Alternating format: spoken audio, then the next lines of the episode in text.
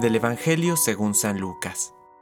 Mientras tanto, se reunieron miles de personas, hasta el punto de atropellarse unos a otros.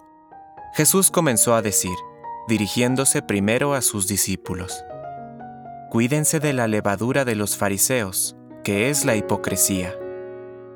No hay nada oculto que no deba ser revelado, ni nada secreto que no deba ser conocido.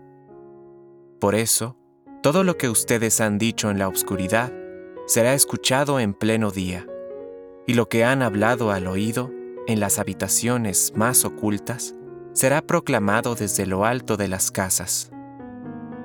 A ustedes, mis amigos, les digo, no teman a los que matan el cuerpo y después no pueden hacer nada más.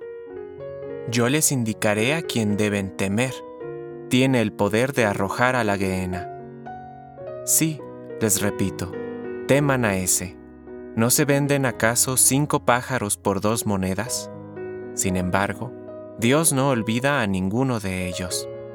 Ustedes tienen contados todos sus cabellos. No teman porque valen más que muchos pájaros. Palabra de Dios. Compártelo, viralicemos juntos el Evangelio. Permite que el Espíritu Santo encienda tu corazón.